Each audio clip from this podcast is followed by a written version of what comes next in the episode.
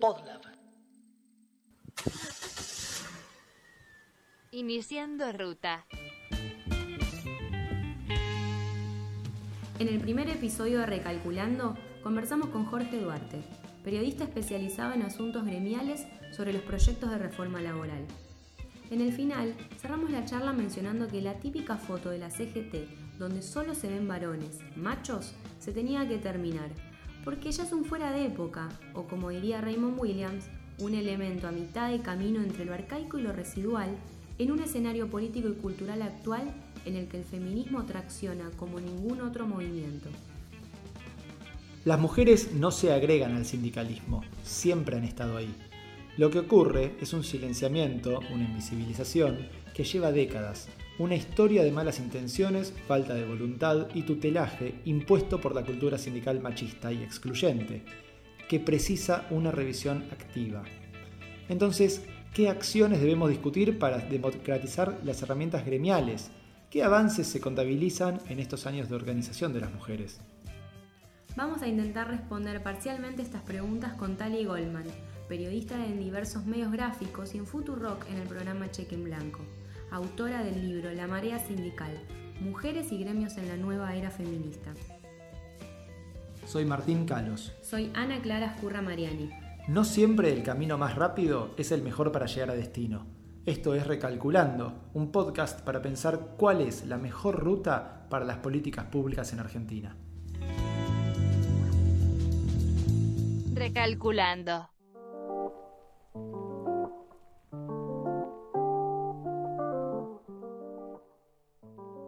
Hay una frase que se repite mucho desde que empezó esta ola feminista, que es ahora que sí nos ven.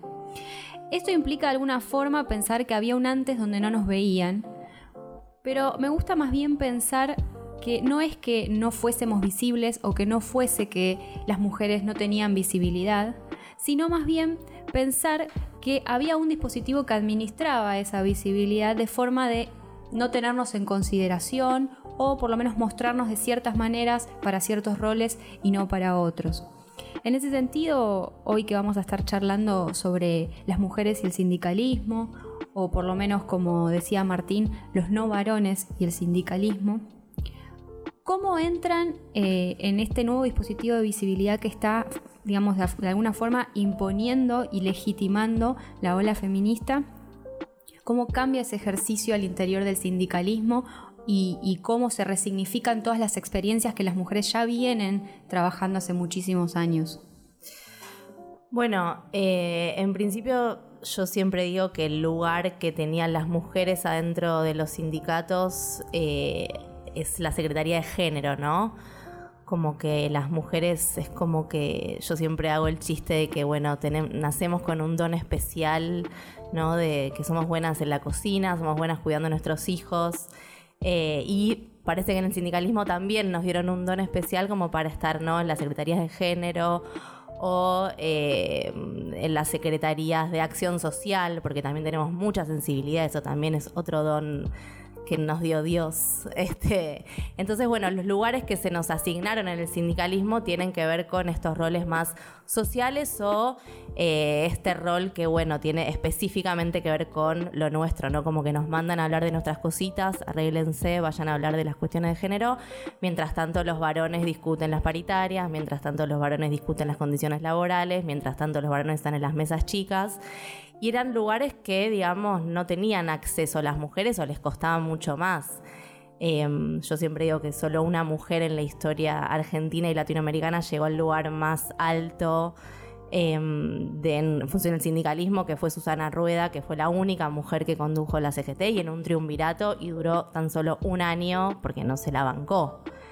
Em, entonces, bueno, me parece que lo que está pasando desde esta ola feminista, como decías vos, desde que ahora que sí nos ven, es que las mujeres están poniendo justamente en cuestión este lugar asignado, ¿no? Este lugar eh, que siempre se nos dio que eran estos lugares y están empezando a disputar los verdaderos espacios de poder, los lugares en donde se cocina el poder real del sindicalismo, que sabemos que es la Secretaría General, la Secretaría de Junta, la Secretaría Gremial, las mesas paritarias, digo, hay muy pocas mujeres en las mesas paritarias Entonces, bueno, ¿qué pasa que las mujeres no podemos discutir salarios? ¿Qué pasa que las mujeres no podemos estar como en la verdadera cocina y con la papa caliente? Me parece que eso es lo que está empezando a cambiar, ¿no? Está empezando a cambiar el lugar que las mujeres quieren tener adentro de los sindicatos. Eso diría como, como anticipo, como principio, ¿no? Vos decías el caso de Susana Rueda, que no se la bancó, dijiste. Probablemente tampoco se la bancaron, pero ahí eso me lleva a una una primera cuestión. Sí, ¿no? se la hicieron bancar, digamos. Claro. Obviamente. ¿Qué es lo, eh, se habla mucho de mujeres que llegan al poder habiendo ejercido o habiendo transitado ese proceso de una forma masculinizada. Hay muchísimos casos, de muchísimos estudios que dicen, bueno, una mujer si quiere que se la visibilice en lugares machistas y masculinizados, tiene que eh, hablar más fuerte, digo, imponerse de la misma manera en que lo haría que un disfrazarse. un varón, claro. A ver, son dos preguntas. Por un lado, si hay un cambio en eso, si hoy se puede ejercer el poder de una manera más feminizada o al menos menos machista, y al mismo tiempo, ¿qué cambia cuando cambia esa forma de ejercer el poder? Sí, totalmente, y es algo súper interesante que yo también lo, planteo así en mi libro, ¿no? Esto de que, bueno, la única manera que las mujeres tenían o que, conseguían estar en otros espacios que no fueran estos que hablábamos antes, era un poco disfrazándose de varones, ¿no? Era un poco teniendo que levantar la voz. Eh, si uno, yo también siempre digo esto, ¿no? Si uno se imagina a un sindicalista, ese imaginario popular, ese imaginario colectivo, uno lo identifica a un chabón, generalmente rudo, con una campera de cuero, que siempre está dispuesto como a cagarse a trompadas, a gritar, ¿no? Uno tiene como ese estereotipo, entonces, bueno, ¿cómo entra en ese estereotipo tan machirulo, podríamos decir? ¿Cómo entra una mujer? Creo que las mujeres tenemos otra forma de construir política en general, y que eso se ve plasmado en el sindicalismo. Eh, me parece que tenemos una forma de construcción más colectiva, más transversal, más de ponernos en el lugar de otra. Digo, yo creo que entendí el concepto de sororidad mucho viendo a las mujeres este, sindicalistas que lo primero que hacen es preguntarse cómo están, cómo están sus hijos, si tienen algún problema. Digo, esta frase ¿no? de que lo personal es político, me parece que hace a la construcción política que tenemos las mujeres y que aprendimos del feminismo. Por eso mm, me parece muy interesante el proceso que está pasando adentro de los sindicatos, adentro de los sindicatos y en general en, todas las centrales obreras. Me parece que hoy la mayor unidad dentro del movimiento obrero lo protagonizan las mujeres porque hay una cosa de dialogar, de diálogo con la otra, de no medirse, también toda la vida nos quisieron imponer que las mujeres siempre estábamos en competencia, ¿no? Un concepto súper patriarcal y machista, ¿no? De que las mujeres siempre estamos en una tensión eh, y me parece que justamente la construcción feminista es la, es la opuesta, digo, somos compañeras y en ese sentido me parece que la construcción de poder y de la construcción de política de las mujeres sindicalistas tiene que ver más con este lugar de ponerse en el lugar de la otra que lo que hacen los varones. Vos decías, bueno, en general terminamos siempre eh, replegadas a la, o género o acción social, desarrollo social. Ahora, hay algo que sí es cierto y que me parece que sobre eso se asienta, y, es que cuando uno transita, por ejemplo, la organización territorial, comedores, ollas populares, en general siempre son mujeres las que están motorizando eso. Y lo digo eh, como un punto positivo, porque me parece que las mujeres venimos de una tradición de mayor organización horizontal, territorial, colaborativa, asociativa, pero esto no tendría que llevar a confundir con que, por ejemplo, no podemos discutir paritarias o condiciones laborales. Y por otro lado, hay algo que me resulta muy interesante, que tiene que ver con la cuestión de, bueno, pero nosotros incluimos mujeres. Lo que pasa es que no hay. A mí la palabra inclusión me genera por lo menos bastante em, como fastidio, ¿no? Porque conlleva esta idea del poder, o sea, yo te incluyo, yo te habilito. Entonces ahí también me parece que tenemos un problema y que a veces se confunde, sobre todo cuando debatimos eh, la cuestión de paridad o de cupo. No es que estamos incluyendo mujeres, sino que se supone que hay mujeres que tienen la misma capacidad la misma formación y que tranquilamente pueden disputarte ese lugar.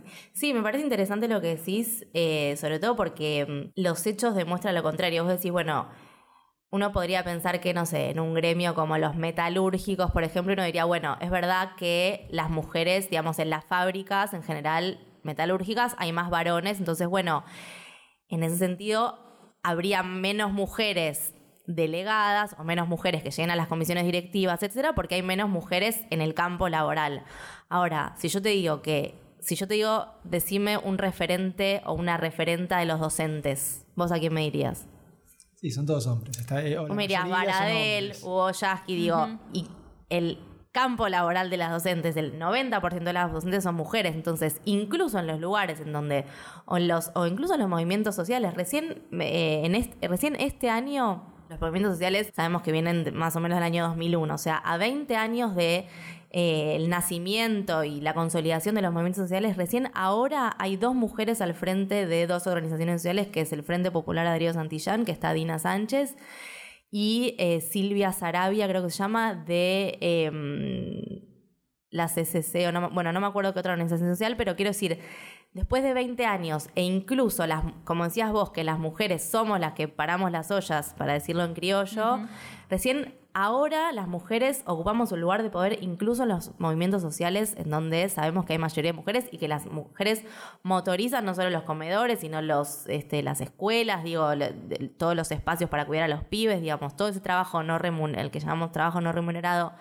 que lo hacen las compañeras, incluso, ¿no? En los lugares de poder y en los lugares de organización hay varones.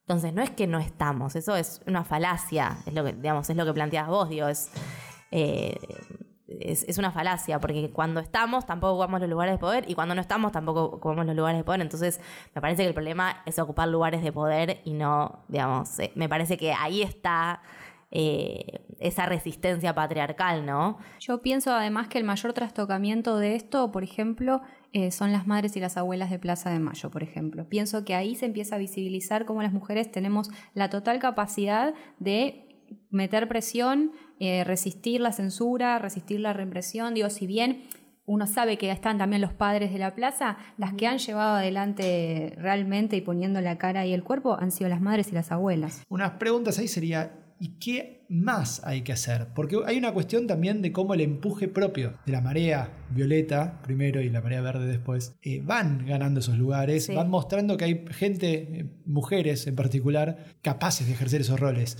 Pero hay que acelerar ese proceso, hay que pensar eh, formas de acelerarlo o hay que dejarlo que fluya desde las bases tal como está pasando hoy.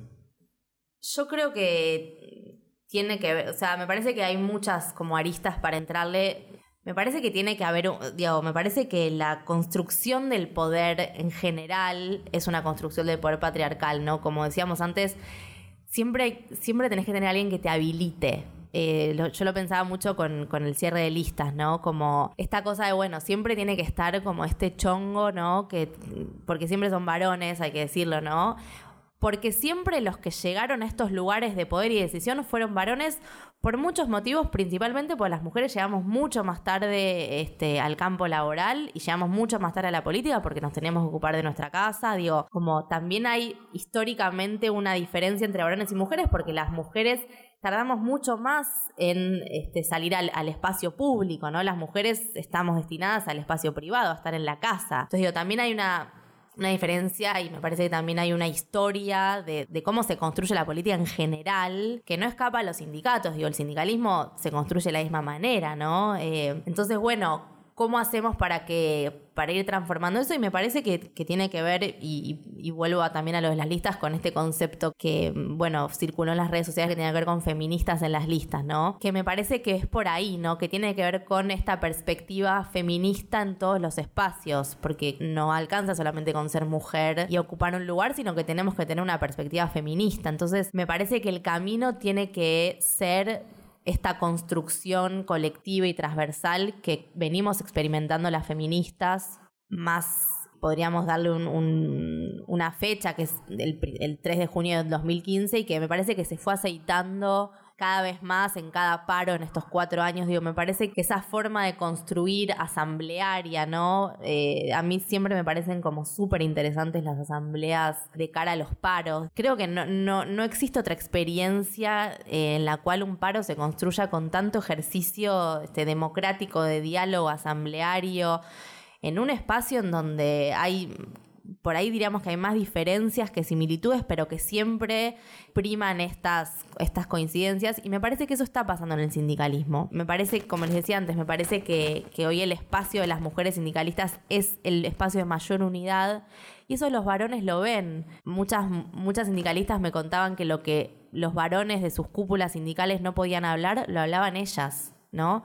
Y en ese sentido me parece que por ahí es el camino, ¿no? Con este ejercicio que, aprendimos del feminismo. A la vez imagino que así como es más difícil esa inclusión, esa incorporación de mujeres en lugares de decisión, sobre todo, ¿no? En lugares de poder, también es más fácil la expulsión una vez que entraron. Básicamente porque tenés los mismos recursos que en otros lados, las mismas discriminaciones que pasan en otros lados, y la licencia por maternidad o eh, las tareas de cuidado que recaen en general. Digo, si, uno pensara en guarderías, en licencias por paternidad equiparadas con las de las personas gestantes, creo que empezarías a habilitar que también en el sindicalismo quienes ocupan los lugares de poder permanezcan en ellos y no se las expulse cuando, cuando pasa alguna de estas mm. cosas que históricamente, culturalmente han recaído sobre, sobre mujeres. Puntualmente, en el PAMI, en La Plata, la seccional del PAMI de La Plata, eh, la secretaria general es una mujer. No solo que es una mujer, sino que es una mujer lesbiana cuya compañera también trabaja en PAMI. La cuestión es que hace muchos años vienen haciendo un proceso para poder eh, tener un hijo. La secretaria general queda embarazada y su compañera empieza un proceso de pedir una licencia pero claro, es una licencia diferente porque ella no es un varón, es una madre no gestante y no existe en el convenio colectivo de trabajo del PAMI de La Plata, del PAMI en general, ¿no? No existe una licencia especial para una madre no gestante. Se los resumo, pero esto termina judicializado porque el del PAMI no recibe ninguna respuesta. Eh, el fallo de primera instancia le da a la compañera de la secretaria general una licencia de 70 días como madre no gestante y el PAMI apela para que no le den la licencia. ¿Qué quiero decir con esto? Que si la que motorizó todo esto, que es la secretaria general, no hubiese sido mujer, no hubiese sido lesbiana, no hubiera tenido un hijo, yo no sé si otra compañera hubiera empezado todo este proceso, ¿no? Cómo es importante que una mujer en un lugar de poder transforma transversalmente cuestiones que muchas veces eh, no se podrían motorizar, ¿no? Esto que vos decías de que no, no es necesario solamente ser mujer, sino también ser feminista. Exacto.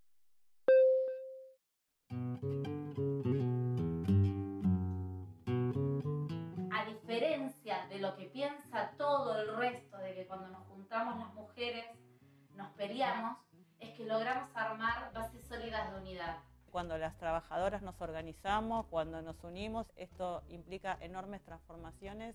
Diversificar la participación política con mujeres, con varones, con lesbianas, con travestis, con trans, eh, la organización sindical se fortalece. Le hace muy bien a las organizaciones sindicales poder ser permeables a las discusiones que está teniendo el feminismo.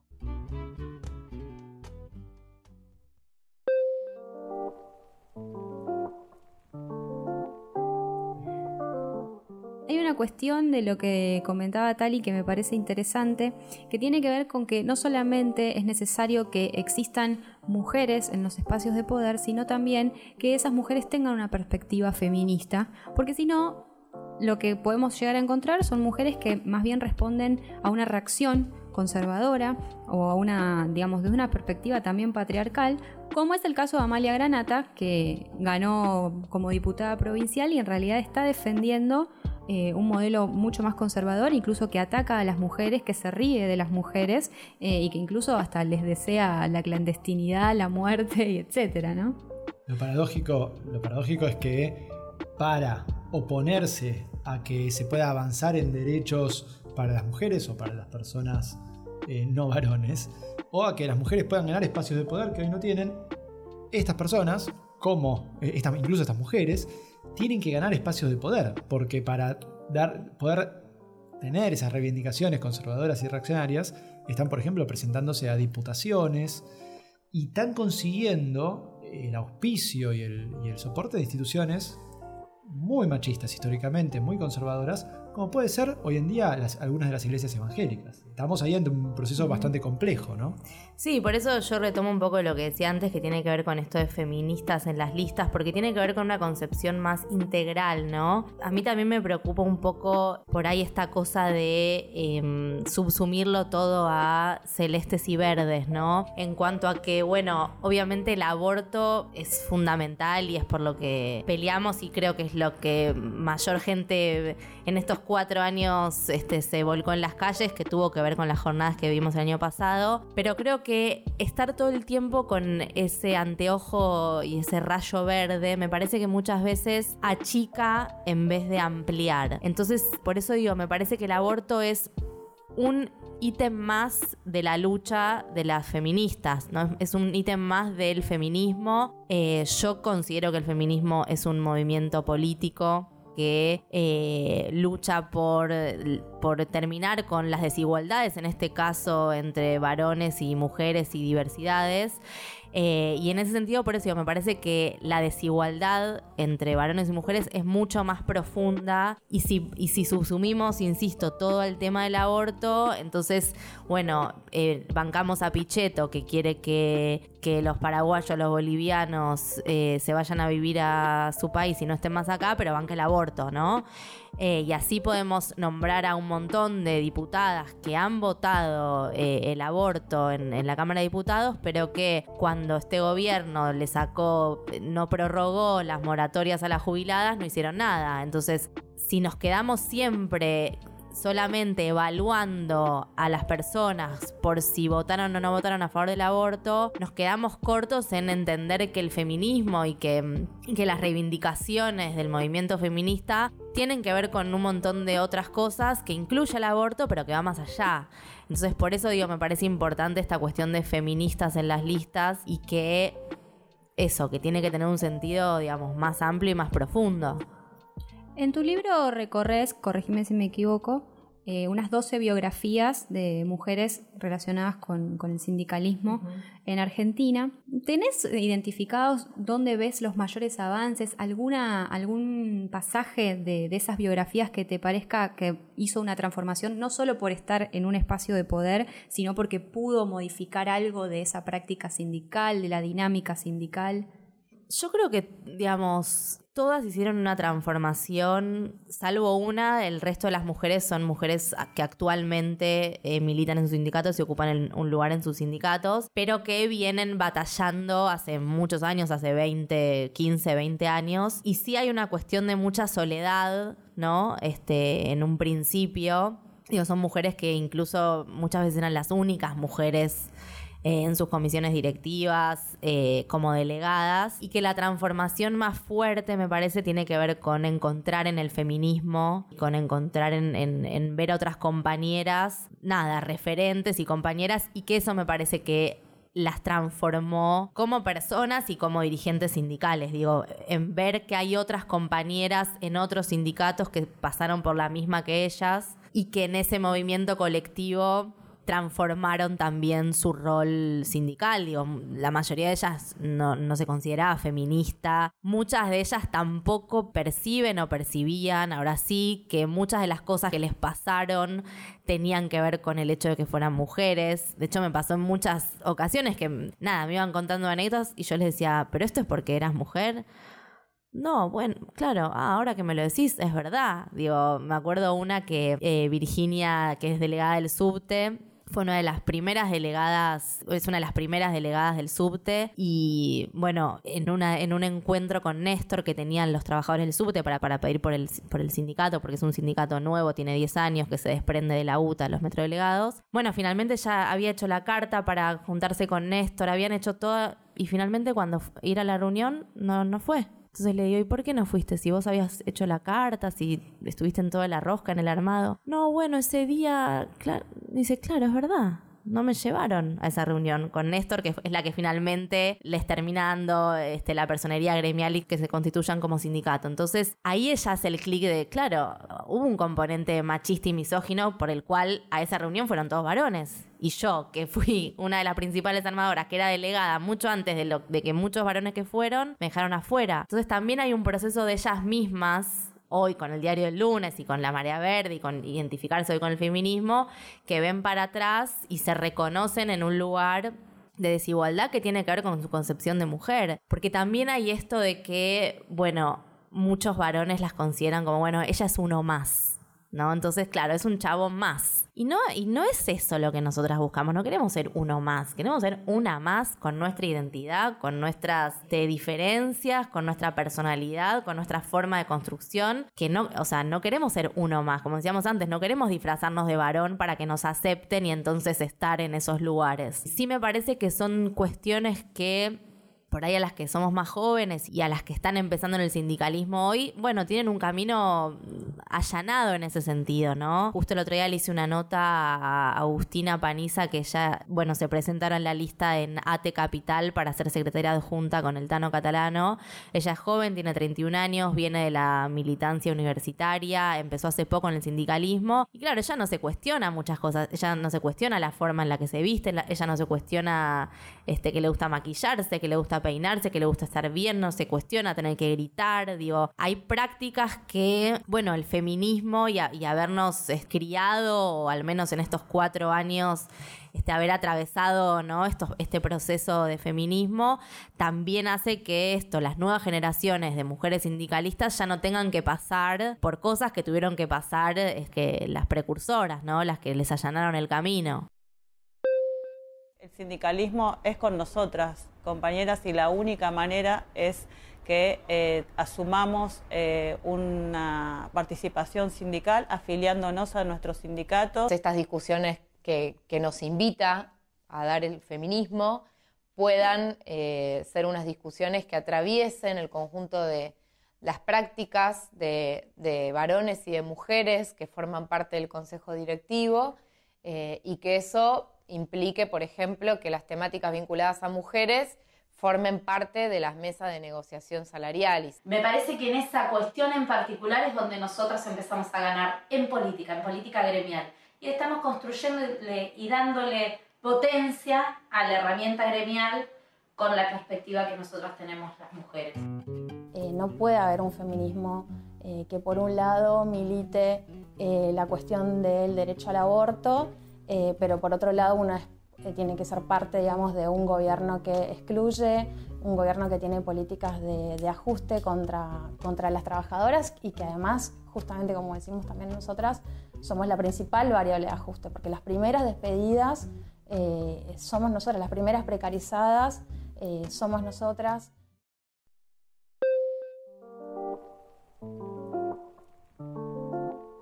Se habla mucho de que en, lo laboral, si uno lograra equiparar los indicadores laborales que hoy tienen varones y mujeres, que es como habitualmente se mide eh, en, parte, en los institutos de estadística nacionales de, todo el mundo, varones y mujeres, si equipararas la tasa de actividad, la tasa de empleo, el salario, y eliminaras entonces las brechas, las discriminaciones laborales, la brecha salarial, incorporarías una cantidad de dinero que además sea, eh, a, la, economía, ¿no? O sea, con más mujeres trabajando en definitiva y cobrando lo mismo que los varones, que además implicaría eh, una mejora también en, el consumo de muchos hogares que hoy están muy empobrecidos, porque sabemos que la pobreza está feminizada por la composición de los hogares. Y sin caer en esto de sumar mujeres y revolver, que dice eh, Cristina Carrasco, una economista española, la pregunta sería, además de simplemente variables económicas, PBI, ingresos y, consumo, si uno todo esto lo llevara a los sindicatos y, pensara, bueno, ¿qué pasa si equiparamos la, actividad de las mujeres en los sindicatos, incluso en los partidos políticos? ¿Qué más cambiaría, además de la forma de ejercer el poder? ¿Qué reivindicaciones podrían tenerse que hoy no están presentes en los sindicatos? Y pienso en todas las cosas que históricamente han recaído culturalmente en mujeres desde las tareas de cuidado hasta incluso lo ambiental. Sí, a mí me parece que el tema, y yo estoy como muy metiéndome en ese tema, que me parece fundamental, que tiene que ver con el trabajo no remunerado. Me parece que ese es como la base eh, de la desigualdad. Vos decías cómo se mide el PBI, digo, el trabajo no remunerado no, entra. no entra en el PBI. Justo hoy a la mañana fui a la UCA que presentaron un informe, también creo que cuando salga esto ya va a salir la nota que voy a escribir. Eh, pero hicieron un informe interesantísimo sobre trabajo no remunerado en el conurbano bonaerense, con cuestiones también súper interesantes, digo, más allá de, datos duros de que, bueno, las mujeres en el conurbano bonaerense tienen el mayor índice de trabajo no remunerado en relación con los varones, en relación con el total del país, hay un factor que es el que me pareció más rico y que nunca lo había visto, que tiene que ver con la infelicidad y con los problemas por ahí más psíquicos o psicológicos de las mujeres que están muy relacionados con no tener laburo. Es decir, no, me acuerdo el número exacto, pero algo así como que eh, la mayor tasa de infelicidad de las mujeres son a las que hacen el trabajo no remunerado como único trabajo. O sea, las mujeres que están todo el día en su casa tienen depresión, tienen trastornos de ansiedad, porque no están no, no, tienen acceso al trabajo, ¿no? Entonces, siempre se pensó que las mujeres no somos histéricas y que, viste, somos chinchudas y no sé qué, por algo como biológico. Y nunca nos pusimos a pensar que tiene mucho que ver con que no tenemos las mismas oportunidades.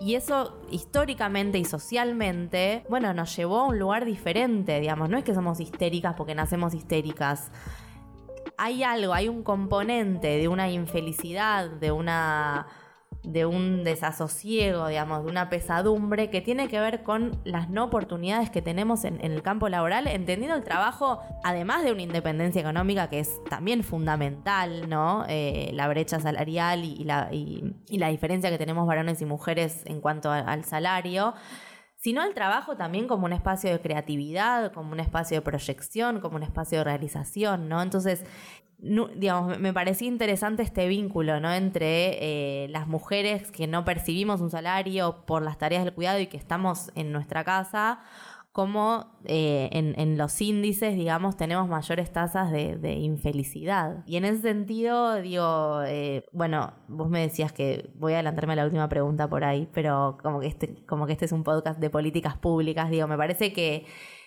que lo fundamental, creo que el futuro de, cualquier gobierno eh, tiene que ver con gestionar y compensar en políticas públicas em, en relación al, trabajo no remunerado. Digo, ¿cómo hacemos para que las mujeres o nos paguen ese trabajo o el Estado nos garantice que, las, que el sistema de cuidados, eh, digamos, lo vamos a tener mientras podamos salir a trabajar? ¿No? Entonces, em, me parece que ahí está eh, la base más esencial de la desigualdad eh, entre varones y mujeres, que tiene que ver con el trabajo no remunerado, que tiene que ver con que recae sobre nosotras ese laburo de, cuidados, de limpieza, de cuidar a los pibes, de cuidar a los viejos, de limpiar la casa, de cocinar. Eh, y eso es algo 100% cultural.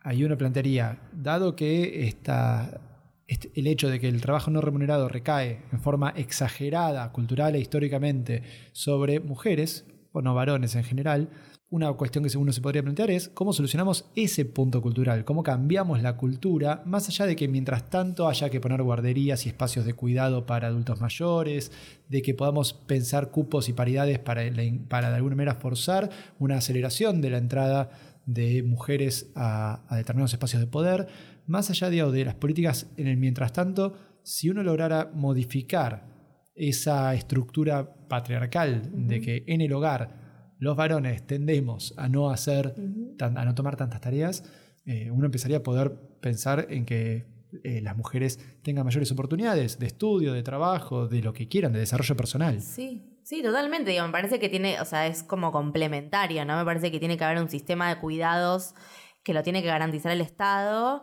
Y por otra parte, sí, me parece que tiene que haber un cambio cultural en las relaciones de, la familia, en las relaciones de pareja, en las relaciones de los cuidados, que tiene que, ser de una manera par, ¿no? Y eso sí creo que empieza por casa, ¿no? Como hay algo de, volvemos a esta frase, lo personal es político, que por eso me parece que es, a mí me encanta esa frase, porque realmente eh, es convertir la experiencia personal en una bandera política. Yo antes les hablaba ¿no? de, la secretaria general del PAMI de La Plata, que, bueno, que a través de su historia personal, como mujer, como lesbiana, como madre este, gestante, hizo de esa historia personal una bandera porque, eh, bueno, judicializó la causa para que a su compañera le dieran una licencia como madre no gestante y seguramente esta causa judicial va a sentar un precedente para que las próximas trabajadoras que tengan una compañera, que trabajen, eh, que trabajen en el PAMI sean madres no gestantes, tengan esta licencia. Entonces, bueno, eso, eso me parece que es el mejor ejemplo de que lo personal es político. Cuando uno construye en su intimidad y en su cotidianeidad cuestiones que después las expresa y las hace este, bandera, ¿no? Y me parece que en ese sentido el feminismo, digamos, hace escuela en ese sentido, ¿no? Hoy cuando pensaba en este episodio, recordaba eh, un fragmento del libro Resistencia de Integración de Daniel James, un historiador inglés que se ha ocupado bastante de estudiar el peronismo y bastante bien.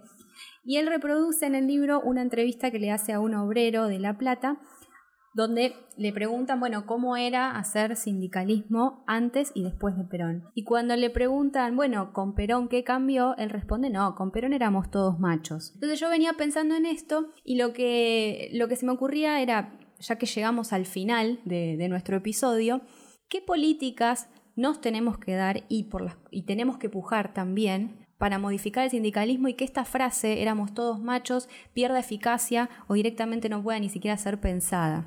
A mí me gusta pensar que son las trabajadoras y son las mujeres sindicalistas las que de adentro de sus laburos, adentro de sus comisiones, adentro de, sus fábricas, eh, son las que están empezando a cambiar y a transformar eh, el sindicalismo. Por eso yo vuelvo con el tema de la ley de cupo, porque me parece que muchas veces esta ley es utilizada por los gobiernos de una manera en la que es un poco tramposa porque muchas veces se intervienen, se han intervenido sindicatos por, por ejemplo, no cumplir el cupo. Entonces me parece que los gobiernos, este, bueno, los gobiernos de derecha utilizan muchas veces ciertas leyes o ciertas legislaciones que, que reivindicamos las usan para, bueno, intervenir sindicatos y... Sí, le da una, excusa de intervención, pero encontrarían otra. El problema ahí no es la ley de paridad o de cupo. Por supuesto, pero entonces, digo, cuando yo, cuando a mí me preguntan, bueno, ¿cómo hacemos o qué leyes?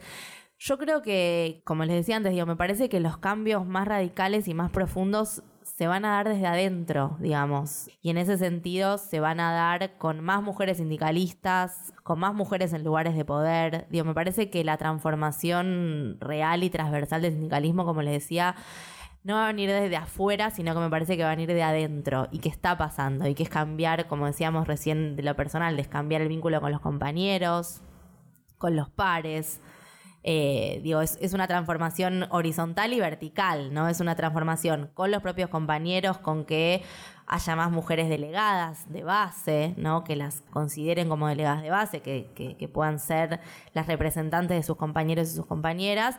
Y, bueno, y que esa radiación este, horizontal también llega a este vínculo verticalista como lo es el sindicalismo argentino, ¿no? Entonces me parece que, que la transformación es es por adentro. Que de todas formas no quita que haya que equiparar las reglas de juego. No, por supuesto. por paternidad maternidad, los tiempos de cuidado que Por supuesto, pero eso, pero eso, eso lo militan y lo llevan adelante las trabajadoras y las mujeres sindicalistas que cambian sus convenios colectivos de trabajo, que digo, esas transformaciones incluso las hacen las trabajadoras adentro de sus propios sindicatos. Entonces me parece que la solución es, bueno, la solución o la salida o el camino tiene que ver con, bueno, que haya más mujeres en los sindicatos y en los laburos, ¿no? Porque también eh, hay muchos espacios en donde las mujeres no tenemos acceso por el simple hecho de ser mujeres, ¿no? Eh, yo siempre pongo el ejemplo de que en la Argentina no hay mujeres conduciendo un tren. No existen mujeres conductoras de tren. Existen mujeres conductoras de subte, existen pilotas de avión, existen mujeres colectiveras, pero conductoras de subte no existe. De tren no hay. ¿Por qué? Porque son mujeres. Sí, no hay motivo para que una mujer no conduzca, está claro. En muchísimas fábricas, por ejemplo, en Nestlé, me acuerdo en Nestlé en Santa Fe, recién hace dos años, en la planta de producción, recién hace dos años se incorporaron las primeras mujeres. Apretar un botón. O sea, no, estamos diciendo que, no sé, cargar que también lo hacemos, porque mujeres cartoneras cargando 300 kilos encima hay un montón, pero mujeres apretando un botoncito en una, en una fábrica que hace alimentos para perros, no lo vamos a hacer. Entonces, digo, también hay una cuestión de que, además de, de que tenemos que pedir espacios en, en- en los sindicatos, también eso va a decantar cuando las mujeres ocupemos más lugares en el campo laboral que se nos tienen prohibidos muchas veces por el simple hecho de ser mujeres, porque es así, porque siempre fue así, ¿no? Sí, está la Eh, superstición infame de que, creo que es en la Marina Mercante, eh, en, en la Marina, de que una marinera mujer trae mala suerte.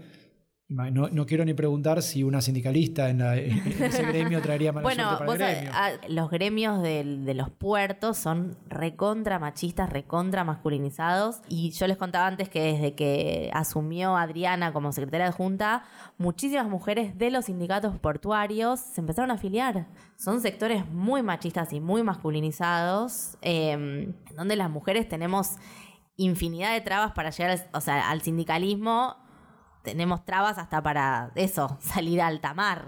Eh, entonces me parece que, insisto, que el cambio, bueno, tiene que ir por ahí. Bueno, hemos llegado al final de la ruta de Recalculando. Te agradecemos, Tali Goldman, por haber venido a conversar con nosotros. Bueno, gracias a ustedes, la pasé muy bien. Recalculando está integrado por Martín Calos y Ana Clara Ascurra Mariani en la conducción, con producción de Podlab. ¿Te gusta lo que hacemos? Entonces deberías seguir a Podlab en las redes. Los encontrás como arroba podlabmedia en Instagram, Twitter y Facebook. Ahí te vas a poder enterar de las novedades de este y de muchos otros podcasts que seguro te van a interesar mucho.